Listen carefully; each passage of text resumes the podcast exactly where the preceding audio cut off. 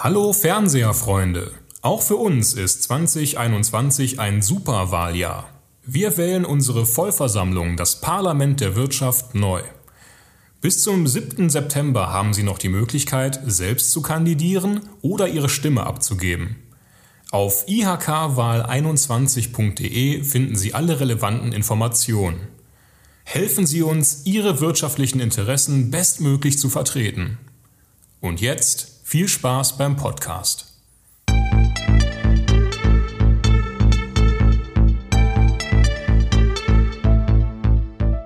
Fernseher, ein Podcast der IHK Mittleres Ruhrgebiet. Fernseher, Wirtschaft in Zeiten neuer Normalität. Willkommen zur 65. Folge unseres Podcasts. Mein Name ist Kai Pfefferkuchen und wenn ich nicht gerade diesen Podcast moderiere, dann arbeite ich auch für die IHK Mittleres Ruhrgebiet. Unser heutiges Thema ist VUCA. Der Titel der Episode lautet Alles VUCA oder was? Nichts ist so beständig wie der Wandel. Darum, ähm, darüber spreche ich heute natürlich nicht alleine. Ich habe zwei spannende Gäste hier. Das ist zum einen Professor Dr. Uta Wilkins. Sie ist Lehrstuhlinhaberin Arbeit, Personal und Führung an der Ruhr-Universität Bochum. Herzlich willkommen. Danke. Und zum anderen ist da Ralf Düster, Gründungsgesellschafter der Setlock GmbH und Geschäftsführer für Supply Chain Management and Logistics. Ich hoffe, das stimmt alles und heiße Sie herzlich willkommen. Ja, danke, dass ich hier sein darf. Ja, das Thema ist, wie gesagt, VUCA. Ähm, was, hat, was hat es damit auf sich? Ähm, die Subheadline lautet, nichts ist so beständig wie der Wandel und damit kann man den Begriff VUCA eben ganz gut zusammenfassen. VUCA ist ein Akronym. Akronyme sind Wörter, die im Prinzip aus den Anfangsbuchstaben anderer Wörter bestehen. In dem Fall steht das V für Volatilität. Das bedeutet, dass stabile Zusammenhänge nicht mehr der Normalfall sind, was eine langfristige Planung erschwert, wenn nicht unmöglich macht. Das U steht für Unsicherheit und es beschreibt den Umstand, dass Qualifikationen, die eine Zeit lang vielleicht ein gutes Einkommen ermöglicht haben, morgen vielleicht gar nicht mehr gefragt sind, im schlimmsten Fall. Das C steht für Complexity oder Komplexität. Und das bedeutet, dass der Zusammenhang von Ursache und Wirkung nicht länger klar gegeben ist. Stattdessen hängt alles irgendwie zusammen und Ziele werden immer öfter durch Experimentieren erreicht, statt durch langes Planen. So, und last but not least, Ambiguität beschreibt die Zwei- oder Vieldeutigkeit der Welt, das Ende der Gewissheit. Vermeintliche Fakten entpuppen sich als falsch, objektive Sachlagen lassen sich je nach Standpunkt anders interpretieren.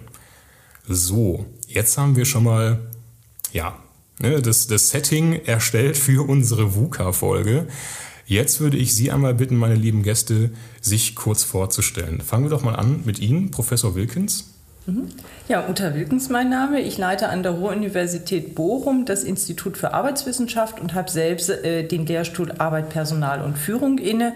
Äh, unter anderem leite ich auch das Kompetenzzentrum Humane für die Integration künstlicher Intelligenz in die Arbeitswelt. Äh, etwas, was hier ein großes Projekt eben auch für die Region darstellt. Ja, vielen Dank. Herr Düster, wollen Sie direkt weitermachen?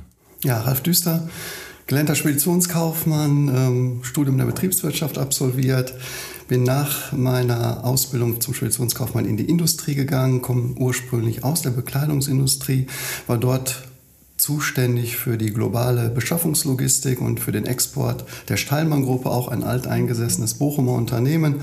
Ähm, bin auch ursprünglich Wattenscheider, also von daher gar nicht so weit weg von hier ähm, noch gebürtig und, und wohne auch hier.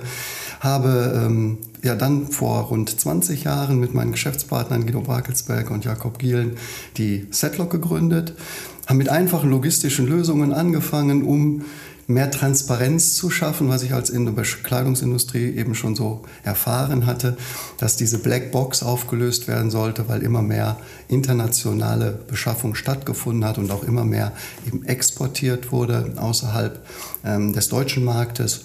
Und so sind wir dann jetzt in den 20 Jahren immer weiter entwickelt, in der Software sehr, sehr frühzeitig die, die Produktion zu steuern, zu überwachen und dann jetzt das neuerdings eben auch Lieferkettengesetz mit einzubringen, was gerade ähm, jetzt verabschiedet wurde und in den nächsten Jahren dann live gehen soll.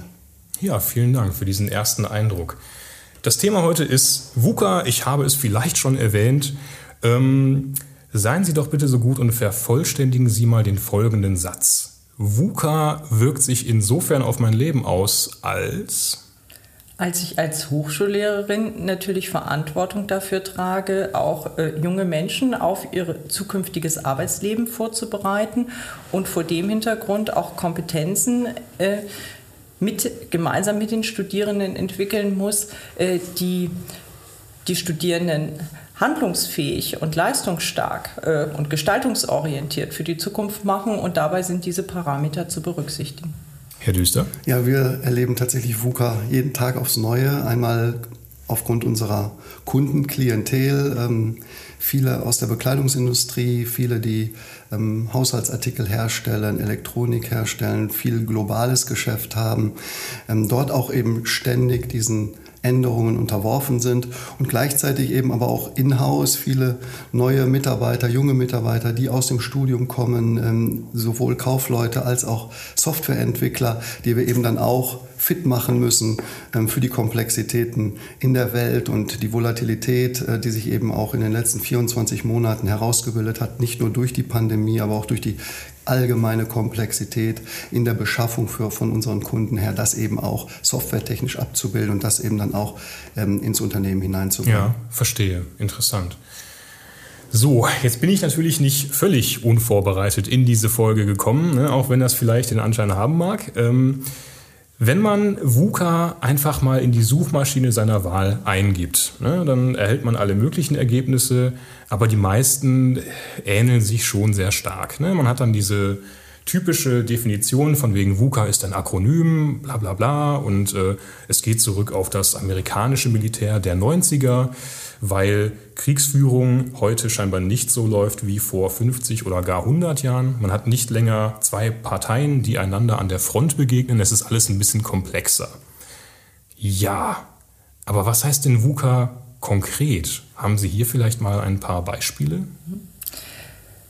Ich würde zunächst einmal sagen, wenn man das bündeln soll, dass es deutlich macht, dass das langfristig Planende nicht mehr unbedingt zu einem guten Ziel führt. Was aber nicht heißt, dass jeder Einzelne äh, auf alles völlig unvorbereitet äh, äh, hineinschlittern kann, sondern dass man auf einer höheren Abstraktionsebene in der Lage sein muss, in einem Prozess immer wieder neu zu justieren und vor dem Hintergrund dann sowohl Ziele anzupassen als auch äh, eigene Maßnahmen zu modifizieren und in der Hinsicht äh, mit einer ganz anderen äh, Form letztlich ja schon von Agilität in ähm, die Unternehmensgestaltung und Unternehmenssteuerung oder eben auch in das eigene Erwerbsleben hineinzugehen. Das ist das, äh, was dahinter steht äh, und letztlich braucht man ja nur auf die letzten anderthalb Jahre der Pandemie zu schauen, in denen wir feststellen mussten, dass viele Unternehmen auch nicht mehr in der Form weiter wirtschaften konnten, wie sie es vorher gemacht haben, weil sich Rahmenbedingungen, in dem Fall auch gesetzliche Rahmenbedingungen, sehr stark verändert haben. Das heißt auch etwas für die Arbeitskräfte, in welchen Bereichen sie ihre Kompetenzen einbringen können, in welchen möglicherweise nicht äh, und sich dann auf andere Handlungsfelder orientieren. Das stellt eine Herausforderung dar, sowohl an die Unternehmensführung als auch an jeden Einzelnen. Ja, super. Jetzt haben Sie Agilität ja schon erwähnt und da werden wir gleich auch nochmal darauf zu sprechen kommen, wenn es darum geht, wie man VUCA eben begegnen könnte, sollte. Ähm, Herr Düster, konkrete Beispiele für VUCA. Ja, ich gehe da ganz gerne immer so ein bisschen zurück ähm, von meinem Werdegang aus der Bekleidungsindustrie. Ähm, man hat ja Mitte der 80er Jahre noch, noch viel in Deutschland produziert, man ist dann Richtung Osteuropa gegangen. Ähm, heutzutage wird komplett global produziert. Ja? Wir treffen unsere Kunden, äh, die dann produzieren lassen in Vietnam, in Kambodscha, in Bangladesch, äh, Mainland China. Vor, ähm, Vorproduktion, also Komponenten, Rohwaren kommen aus Korea, aus Taiwan oder eben von anderen Domestiklieferanten. Und diese Komplexität abzubilden und dann eben auch junge Leute darauf ähm, zu schulen, dass wir wirklich in einer globalen Welt leben, ähm, die viele Komplexitäten darstellen und immer wieder ja, neue spannende Felder umreißt. Ähm, das ist wirklich so die Herausforderung, in der wir alle stehen. Ich, ähm, mir fällt da immer ganz gut ein, Anfang der 80er kam ein Album von Bruce Springsteen raus, äh, sehr amerikanisch gehalten, Born in the USA, und da singt er in einem, in einem Lied My Hometown, um, ähm, They're closing down the textile mill across the railroad yards, and the foreman says these jobs are going, boys, and they're never coming back. Ja, also einfache Tätigkeiten, sehr arbeitsintensive Tätigkeiten, die tatsächlich immer mehr verlagert wurden, sowohl auf dem US-Markt Richtung Mittel-, äh, Südamerika, als eben auch aus Deutschland heraus Richtung Osteuropa und Asien. Und diese Komplexität der Beschaffung der weltweiten Produktion. Ähm, das alles macht natürlich die, die, ja, das tägliche Leben weitaus komplexer in der Arbeitswelt, aber auch eben für die jungen Leute, sich eben weiterzubilden und fortzubilden. Ja, verstehe. Mhm. Jetzt haben wir auch eine Springsteen-Referenz, sehr schön. Ähm, Professor Wilkins, wollen Sie ergänzen? Ich würde gerne eine Sache dazu ergänzen, weil Sie haben ja im Moment sehr äh, deutlich darauf abgestellt, dass wir eine andere Form von internationaler Arbeitsteilung haben, dass wir natürlich auch eine Technologieentwicklung haben, die dazu führt, dass in bestimmten Bereichen eben Jobs auch wirklich wegfallen, dafür an anderer Stelle aber auch neue Jobs entstehen. Vom Grundsatz sind das ja schon Entwicklungskomponenten, die es schon seit langem gibt, die sich aber einfach noch mal ein Stück weit beschleunigt haben. Ich denke, es ist in den letzten Jahren auch noch etwas hinzugekommen und das liegt jetzt vor der Pandemie, was man immer bezeichnet hat als disruptive Geschäftsmodelle.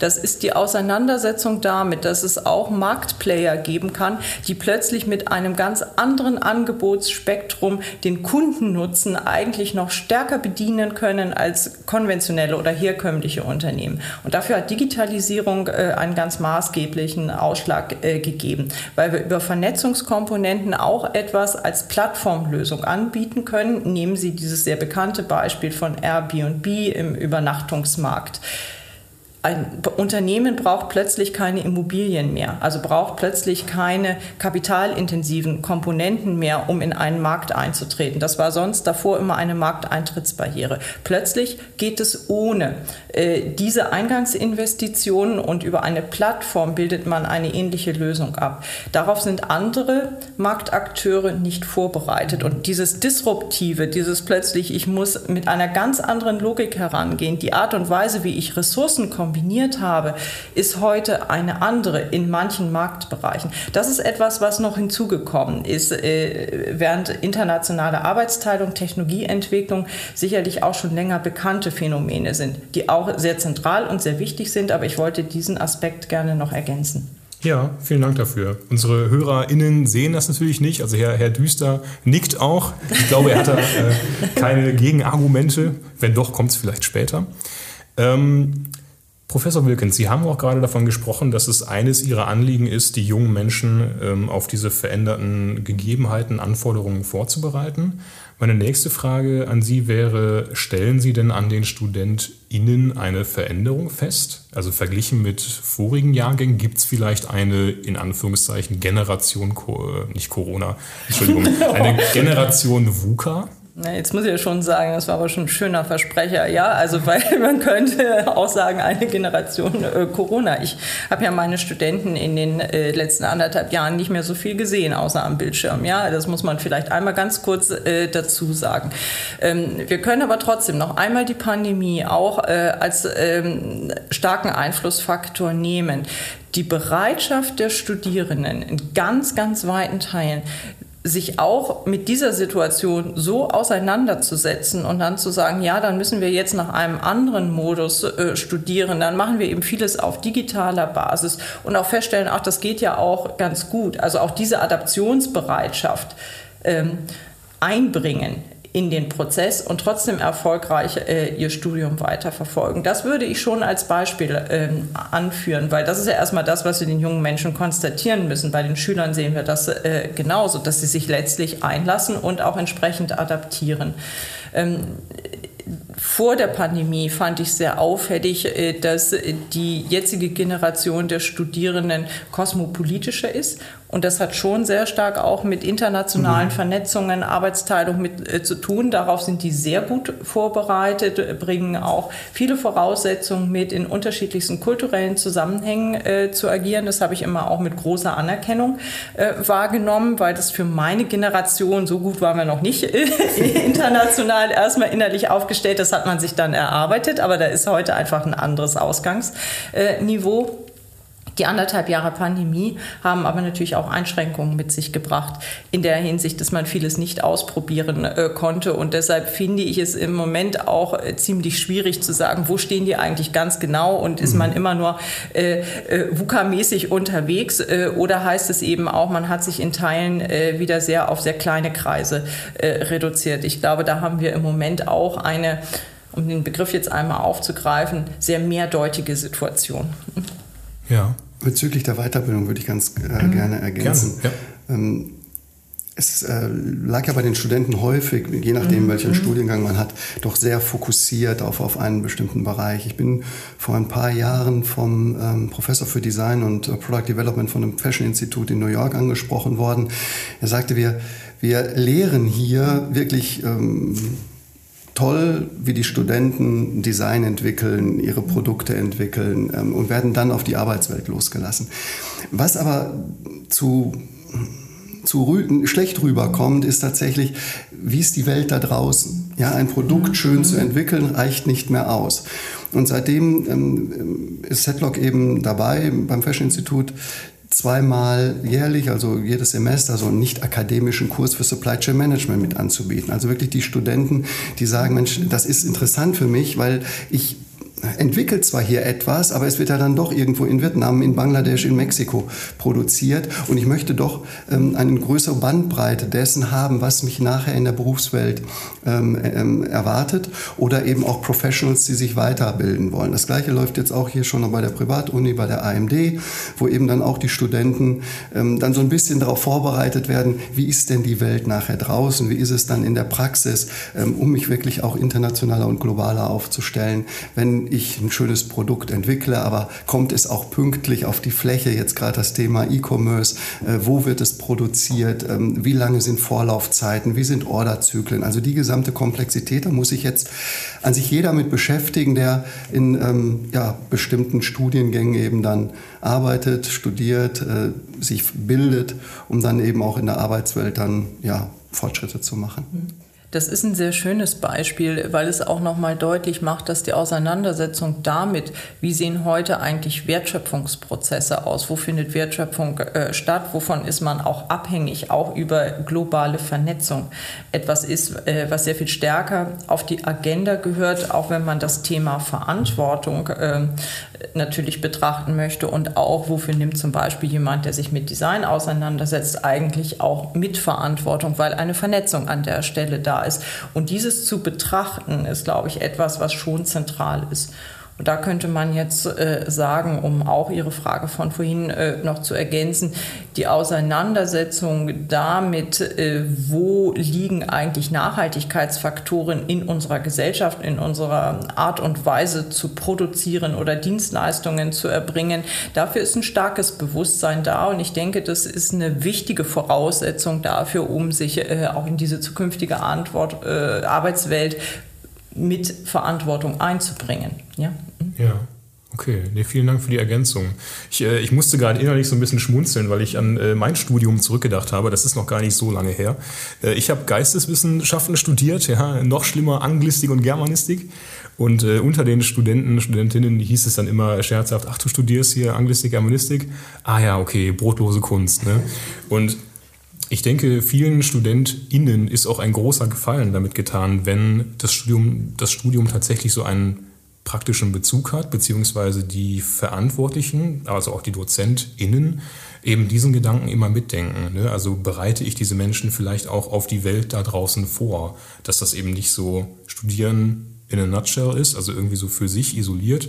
Ähm, den Eindruck habe ich zumindest, wenn ich ne, dann heute an mein Studium zurückdenke. So. Mhm, mhm. Genau. Ja, also vielen Dank dafür. Ähm, Herr Düster, Sie haben da jetzt schon ganz viel zu gesagt, aber ich frage jetzt einfach nochmal gezielt, was hat denn Supply Chain Management mit VUCA zu tun? Und welche Rolle spielt gerade die Digitalisierung dabei? Und wie sehen Sie das vielleicht nochmal auf die Pandemie bezogen? Also wir versuchen hier zwar inzwischen auch nicht mehr so stark darauf einzugehen. Viele sind müde, ne, können dieses Thema irgendwo nicht mehr hören, wollen es nicht mehr hören. Aber ich denke, das hat schon einen sehr großen Einfluss gehabt, nicht wahr? Ja. was wir bei unseren Kunden feststellen, gerade die, die wirklich global beschaffen oder auch global vertreiben, ähm, ist die Komplexität, dass es durch die Silos und Medienbrüche im Tagesgeschäft kaum noch machbar ist, das alles zu kontrollieren, zu steuern. Ähm, wir haben, wir haben Kunden, ähm, da kommen im Einkauf durchaus noch 120 E-Mails morgens rein und ähm, die müssen halt beantwortet werden. Man hat gleichzeitig auch noch Fragen. Man versucht in Excel-Listen in irgendeiner Weise sein Tagesgeschäft so weit zu ordnen, um dann eben auch Entscheidungen treffen zu können. Ähm, und da setzt dann eben auch Setlock an, dass wir eine Plattform geschaffen haben, wo die einzelnen Partner kollaborativ miteinander vernetzt sind und miteinander kommunizieren können. Dass also jeder, der eine Information hat, der trägt sie ein und jeder, der eine Information benötigt für den Teil, für den er verantwortlich ist in der Kette, ähm, der holt sie sich dann eben ab. Und das ist der Mehrwert, der sich auch in den letzten Monaten dann sehr stark herausgestellt hat. Ich meine, jeder hat es verfolgt. Die Evergiven, die im Suezkanal querstand, ähm, Jantian, der Hafen ist geschlossen worden äh, wegen der Pandemie, jetzt vor kurzem noch. Da werden gerade mal 40 Prozent der normalen Kapazitäten wieder abgefertigt. Wir sprechen da von 40.000 Containern, die tagtäglich da äh, gerollt werden bzw. verladen werden. Wir haben momentan Probleme im Handwerkerbereich, weil Stoffe fehlen, die Automobilindustrie stöhnt, dass Halbleiter nicht kommen, die Bekleidungsindustrie weiß nicht, ähm, wie sie ihre Ware aus Asien bekommen soll. Ähm, die Läger werden ja nach und nach abgebaut nach dem Lockdown. Gleichzeitig muss neue Ware kommen. Das, das Wintergeschäft läuft jetzt an und ähm, wir, wir stehen hier vor sehr, sehr großen Herausforderungen. Es fehlen Container, die Schiffe sind rappelvoll und teilweise, wenn man von 30 Tagen ausgeht, braucht auf einmal die Ware 45 Tage, was zu erheblichen Komplexitäten führt in der Planung. Gleichzeitig muss man sagen, dass äh, die ersten auch äh, deutlich machen, dass eine Verteuerung kommen wird. Wir sprechen jetzt gerade schon von einer erhöhten Inflation, aber die Waren, die da jetzt kommen, mit einem bis zu vier, fünffach höheren Logistikpreis, werden auch eben dazu führen, dass auch in der Zukunft, wenn wir jetzt vom, vom Weihnachtsgeschäft mal ausgehen, dass auch dort wieder Preiserhöhungen zu erwarten sind, weil es ganz einfach nicht mehr abgefedert werden kann. Gleichzeitig ist man angewiesen auf die globale Beschaffung. Ähm, also alles Komplexitäten, die man in irgendeiner Weise ähm, berücksichtigen muss bei der Entscheidung, wie stelle ich mein Unternehmen auf, wie stelle ich meine Abteilungen auf und äh, was sind meine Geschäftspartner und wie kollaborativ bringe ich die zusammen, um eben Prozesse zu optimieren. Und das alles spielt dann eben auch bei VUCA rein. Ja, Wahnsinn. Ganz schön komplex, um es mal milde auszudrücken. Ähm, Professor Wilkins, Sie sind da vorhin schon so ein bisschen darauf eingegangen. Es gibt, ich sag mal, Trends, Entwicklungen, die gibt es jetzt nicht erst seit gestern. Die waren schon vorher da und spielen irgendwie bei VUCA mit rein. Es gibt aber auch so ein paar Dinge, die sind tatsächlich als neu zu betrachten. Ne, ich habe mir da folgende Frage notiert, ich lese es mal vor. Wenn man sich mit den Herausforderungen der VUCA-Welt befasst, könnte man ja fast meinen, ähm, dass früher tatsächlich alles besser gewesen wäre. Ne? Sage ich jetzt mal mit einem Zwinkern. Dabei ist unsere Welt ja nicht erst seit gestern komplex. Und die, diese sprichwörtliche Münze, die hatte ja schon immer zwei Seiten. Ne? Also wie erklären Sie sich das, dass das VUCA jetzt ein Thema zu sein scheint, wenn es doch viele Aspekte schon immer gegeben hat oder schon lange gibt?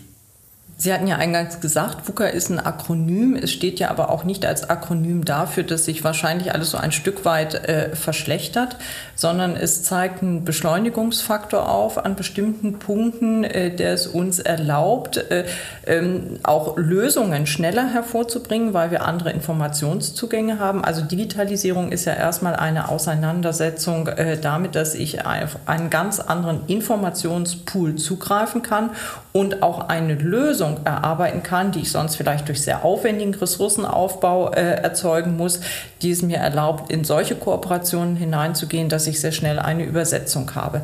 So, damit bringe ich aber eine Beschleunigungskomponente in das gesamte Geschehen hinein, für die muss ich handlungsstark sein.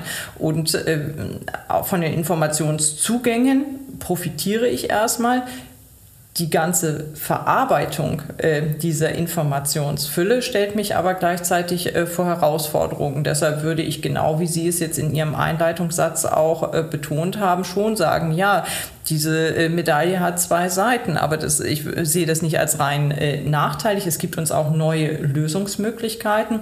Es erlaubt es uns auch, Distanzen zu überbrücken, ohne dass es an die Grenzen äh, des menschlich Möglichen äh, geht oder extrem lange Reisezeiten oder sonst irgendwas, äh, sondern wir können hier auch internationale Begegnungen ja auf einer rein virtuellen Basis ermöglichen und ähnliches. Also all das äh, gehört mit dazu. Wir haben auch andere Möglichkeiten, Distanzen zu überwinden.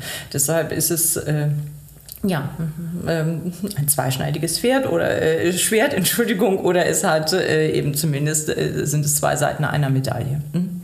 Ja. Da könnte ich vielleicht noch ganz kurz ergänzen. Das Thema Informationen, das wird tatsächlich immer wichtiger. Ähm, wenn wir tatsächlich von Ambiguity sprechen oder dann Agilität, ähm, je mehr Daten ich zur Verfügung habe, die ich heutzutage eben durch bestimmte Systeme auch schnell bekommen kann, kann ich eben auch meine Entscheidung besser treffen. Und ähm, wir sehen es halt äh, sehr häufig, dass die Datenvielfalt da ist. Daten sind vorhanden, aber sie müssen dann eben auch richtig ähm, vorhanden sein und zur Verfügung gestellt werden können.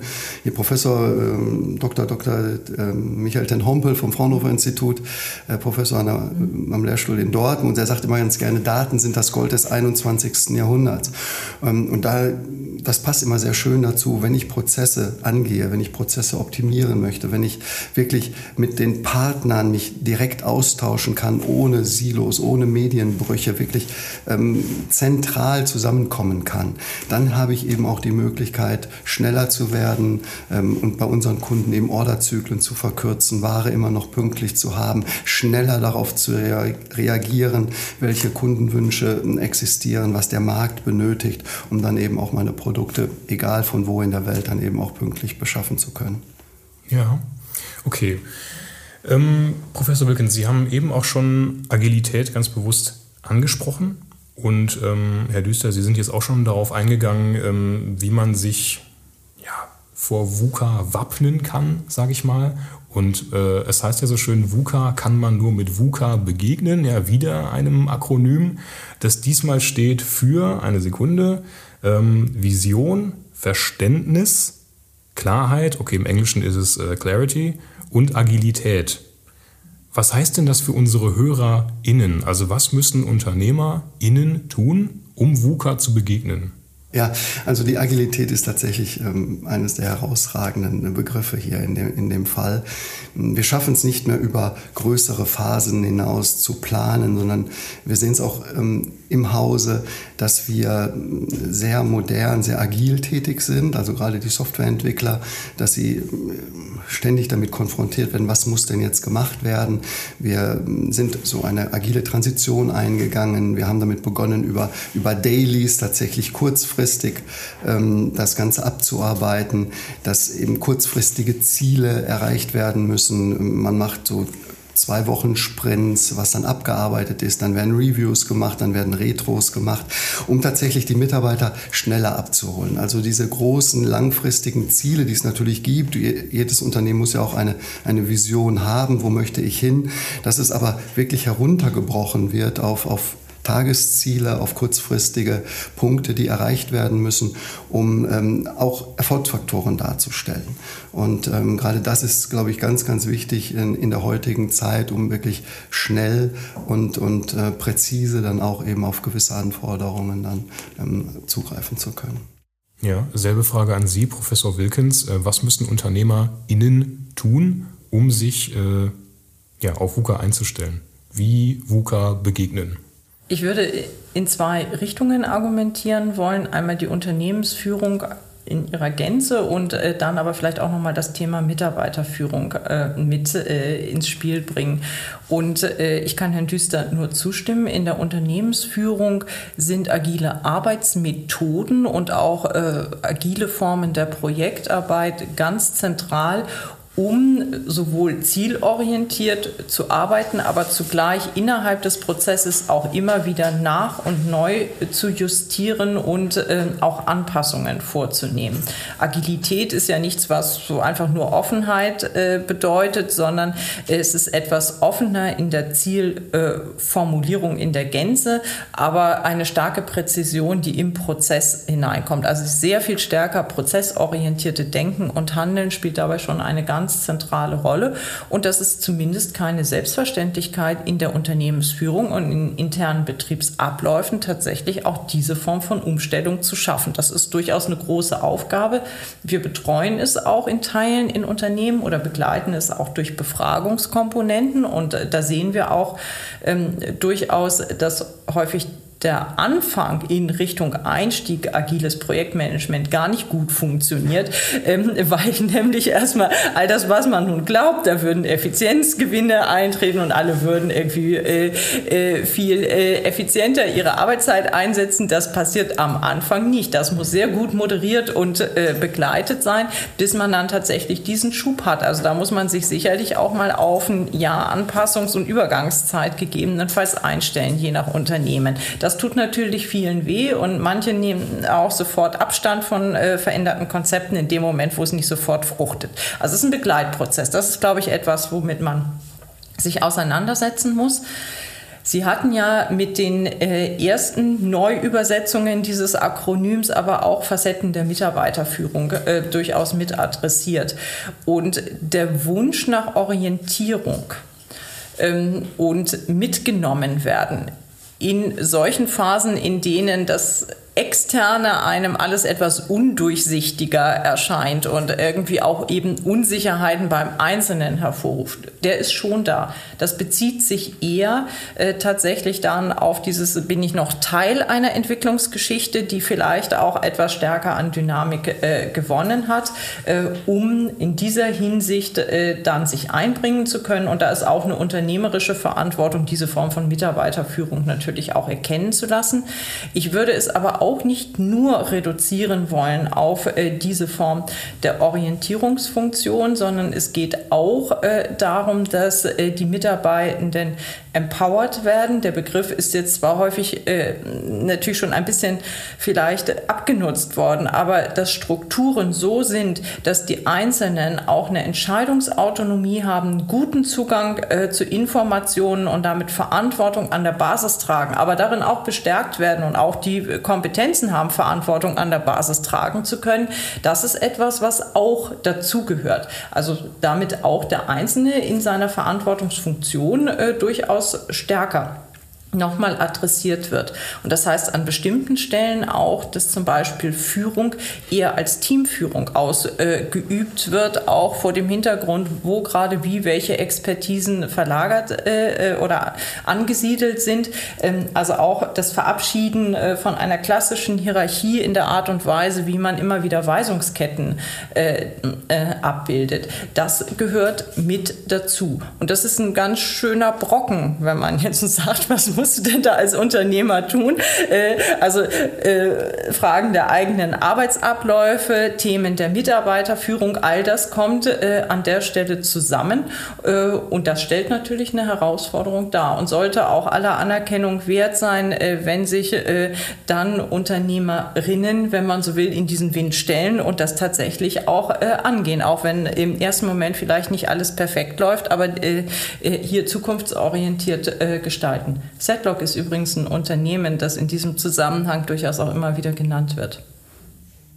War aber auch tatsächlich ein großer Kraftakt, muss man wirklich ja. sagen. Hat äh, allen Beteiligten viel mhm. Kraft gekostet. Und äh, wie Sie sagen, äh, es muss begleitet werden. Und es ist ganz wichtig, es muss von den richtigen Personen begleitet werden. Auch da ähm, kam dann immer wieder Wechsel, was ganz, ganz wichtig ist. Und ähm, Vorgaben auch eben, aber von der Unternehmensführung, was wird denn erwartet? Ähm, das muss klar formuliert werden. Auch da hatten wir zu Beginn wirklich unsere Schwächen.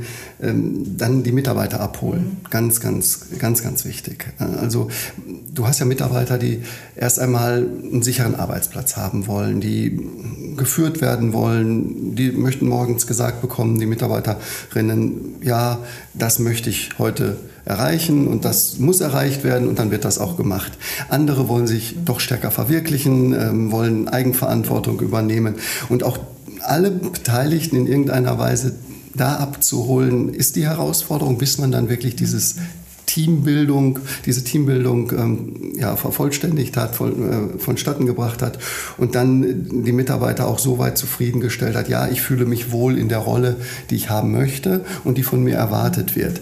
Und ähm, ohne Begleitung ist es kaum machbar, aber es ist ganz, ganz wichtig, auch von den richtigen äh, Personen dann eben begleitet zu werden und ähm, die zum einen sicherlich den, den sozialen persönlichen ähm, Prozess dann ähm, genauer betrachten, aber eben auch den wirtschaftlichen Prozess nicht außer Acht lassen, weil jeder muss Geld verdienen und es ist halt auch ein monetäres Ziel und das muss alles so ein bisschen in Einklang gebracht werden. Und bei uns war es dann eben zudem noch, ähm, dass wir durchaus noch traditionelle Kunden haben und auch die müssen auch ein wenig überzeugt werden, dass mal nicht eben angerufen wird, boah, ich habe hier ein Problem, fix das mal eben, sondern dass auch das eben eingetaktet beachtet werden muss in Planungen, in Wochenplanungen, in, in, ähm, ja, in Dailies dann erstmal ähm, bearbeitet wird. Und das muss eben alles mit berücksichtigt werden, damit eben auch der, der Tagesablauf noch weiterhin funktioniert.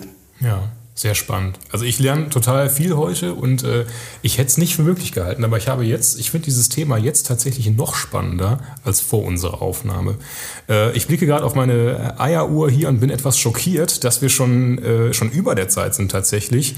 Vielleicht, also wirklich in wenigen Worten, was meinen Sie denn, wie sich VUCA in den nächsten Jahren noch entwickeln wird? Wird es sich entwickeln? Wird es sich verändern? Sprechen wir vielleicht in ein paar Jahren von Vulkan oder Vukal? Kommen vielleicht noch Buchstaben dazu? Was meinen Sie? Ich glaube, das äh, wird sich weiterentwickeln. Äh, mittlerweile die, die Universitäten stellen Studenten vor Aufgaben und Lehren für Sachen, die, vielleicht, die es vielleicht noch gar nicht gibt, die aber dann auch umgesetzt werden müssen. Ähm, Herbert Grönemeyer in Bleibt alles anders singt Stillstand ist der Tod. Und äh, tatsächlich ist es so, dass jeder Mitarbeiter, jede Person muss sich immer weiterentwickeln. Wir, wir sind in einer, ähm, ja, in einer Phase, wo tatsächlich sich alles immer wieder neu entwickelt. Ja, 2006 äh, bei der Fußballweltmeisterschaft in Deutschland gab es noch kein iPhone. Ähm, da wusste, da konnte keiner mal schnell einen Klick machen. Das ist noch gar nicht so lange her. Heutzutage hat jeder auf seinem Tisch irgendein Touchscreen. Unternehmen, die eben solche Entwicklungen verschlafen haben. Man muss sich ständig mit dem Markt ähm, identifizieren, mit dem Markt auseinandersetzen, ähm, was denn kommen wird. Die Software wird sich immer schneller entwickeln. Ähm, Daten werden immer mehr eben ausgegangen Ausgangspunkt für den Erfolg eines Unternehmens. Und ich glaube, die Software wird sich weiterentwickeln. Äh, wir sehen es am Silicon Valley. Heutzutage trennt man die Welt noch so ein bisschen Ost und West, wenn man politisch denkt. Äh, wenn man aber von, von Digitalisierung spricht, auch da kann man die Welt teilen, in welche sind digital aufgestellt und welche nicht. Da machen es uns die Nordamerikaner vor, da machen es uns mittlerweile die Chinesen vor, während wir Europäer sicherlich mit Datenschutzgrundverordnung und dergleichen ähm, unsere Themen haben, dürfen aber nicht verkennen, wie wichtig es ist, dass wir eben auch da mitspielen, um eben auch erfolgreich bleiben zu können. Wir sind aus Deutschland heraus immer noch einer der Marktführer in vielen industriellen Entwicklungen. Wir sind ähm, Exportweltmeister. Aber wenn wir auch einen gewissen Stand halten wollen in der Welt, müssen wir uns eben auch dort stark weiterentwickeln und eben am Ball bleiben, um eben hier ähm, ja, zumindest noch auf dem Zug zu springen. Ähm, der fährt. Im, im B2C-Bereich haben wir es so ein bisschen verschlafen. Da sind die Amerikaner und auch die Chinesen mittlerweile weit voraus. Ähm, Sie hatten das Beispiel gebracht, Airbnb, gucken wir uns Uber an, Facebook, Amazon, wie sie alle heißen. Im Bereich B2B hätten wir eine große Chance aufgrund unseres industriellen Know-hows und da muss eben viel gemacht werden, um wirklich auch in dieser Welt des VUCA dann äh, weiter mitmachen zu können. Ja, vielen Dank. Ähm, vielleicht bevor ich äh, Sie jetzt gleich noch ähm, dran nehme, Professor Wilkins, äh, das mit den Smartphones finde ich ein super Beispiel. Da hatte ich auch im Vorfeld mit einer äh, lieben Kollegin darüber gesprochen, mit der Frau äh, Gabi Altendeitering. Also Grüße gehen raus an dieser Stelle. Ähm, Professor Wilkins, wird sich VUCA in den nächsten Jahren noch weiter verändern? Womit können wir rechnen? Im Moment spricht zumindest vieles dafür, dass ein Kompass vielleicht dort eintritt oder als regulativ auch wirken kann. Und das würde ich mit Nachhaltigkeit äh, bezeichnen wollen. Sie hatten ja eben gerade selbst äh, durchaus äh, das Akronym äh, verlängert. Und WUKAS wäre dann eben das S für Sustainability oder im Deutschen das N äh, für die Nachhaltigkeit. Und äh, zu schauen, dass man auch nicht auf jeden Trend sofort reagiert, sondern schon nochmal als Regulativ schaut, inwieweit sind die Entwicklungsschritte, die man einleitet, äh, dann auch nachhaltig und an der Stelle auch wieder etwas stärker stabilitätsbildend. Gab es zumindest in den letzten anderthalb Jahren jetzt wohl so viele Einflussfaktoren und Hinweise, dass ich mir zumindest vorstellen kann, dass es im Bewusstsein äh, sehr viel stärker eine Rolle in Zukunft spielen wird. Da vielleicht noch ganz kurz ergänzend, wenn ganz noch eine kurz. Minute ist. ähm, tatsächlich, Sustainability ist ein ganz, ganz großes Thema, auch wenn wir die Globalisierung nicht auf halten können und aufhalten werden. Ähm, das Thema Lieferkettengesetz aus Deutschland angestoßen ähm, ist natürlich ein bisschen aufgeweicht worden, aber das Entwicklungsministerium und auch das Arbeitsministerium gehen da einen guten Weg. Europa, die EU hat es aufgegriffen, wir wollen es noch verschärfen und ich glaube tatsächlich, ähm, unsere Unternehmen in Europa oder auch in den Vereinigten Staaten achten sehr stark auf Qualität eines Produktes, achten sehr stark eben ein gutes, marktgerechtes Produkt produzieren zu lassen, entwickeln zu lassen. Ähm, und ich glaube, das ist auch mit dem Thema Lieferkettengesetz äh, durchaus nachzuvollziehen. Und da wird auch die Digitalisierung helfen. Warum sollen wir nicht verstärkt ähm, darauf achten, wie in den Entwicklungsländern gearbeitet wird, dass ein gerechtes Arbeitseinkommen ähm, gezahlt werden kann, dass eben keine Kinderarbeit da ist, dass die, dass die Fabriken ähm, sicher sind, dass ähm, auf, auf ähm, Notausgänge geachtet wird, Feuerlöscher geachtet wird, dass also wirklich solche sozialen und auch ähm, ähm, architektonischen Gegebenheiten da sind. Ähm, das ist heutzutage machbar, da braucht auch keine Angst vor haben. Man muss sich eben digital aufstellen, die richtigen Produkte dafür bereitstellen für seine Mitarbeiter und dann glaube ich tatsächlich, dass auch diese Themen ähm, auch sehr positiv angegriffen werden können. Ja, vielen Dank. Die Zeit ist leider rum. Ich glaube, wir könnten uns noch ewig darüber unterhalten. Also danke für die vielen ähm, interessanten Impulse. Ich nehme äh, ganz viel mit heute. Ähm, schön, dass Sie dabei waren. Ich hoffe, es hat Ihnen auch ein bisschen gefallen. War, war ja. prima. Ja, ja, vielen Dank für die Einladung. Ja. Danke allen in die Runde. Hat mich bei jeder einzelnen Person sehr gefreut, Sie kennenzulernen. Prima. Das kann ich so nur zurückgeben. An unsere HörerInnen sage ich danke, dass Sie heute eingeschaltet haben. Wenn Ihnen gefallen hat, was Sie heute gehört haben, oder auch wenn es Ihnen nicht gefallen hat, äh, bewerten Sie uns gern. Ähm, abonnieren Sie unseren Podcast, wenn Sie das nicht schon getan haben. Folgen Sie uns in den sozialen Netzwerken. Liken Sie uns. Kommentieren Sie, was das Zeug hält. Es gibt auch eine Watson, äh, Watson, eine WhatsApp-Gruppe unseres Fernsehers. Ähm, schauen Sie mal auf netzen.de vorbei, da gibt es auch eine eigene Fernsehergruppe. Ja, ich bedanke mich und sage bis zum nächsten Mal.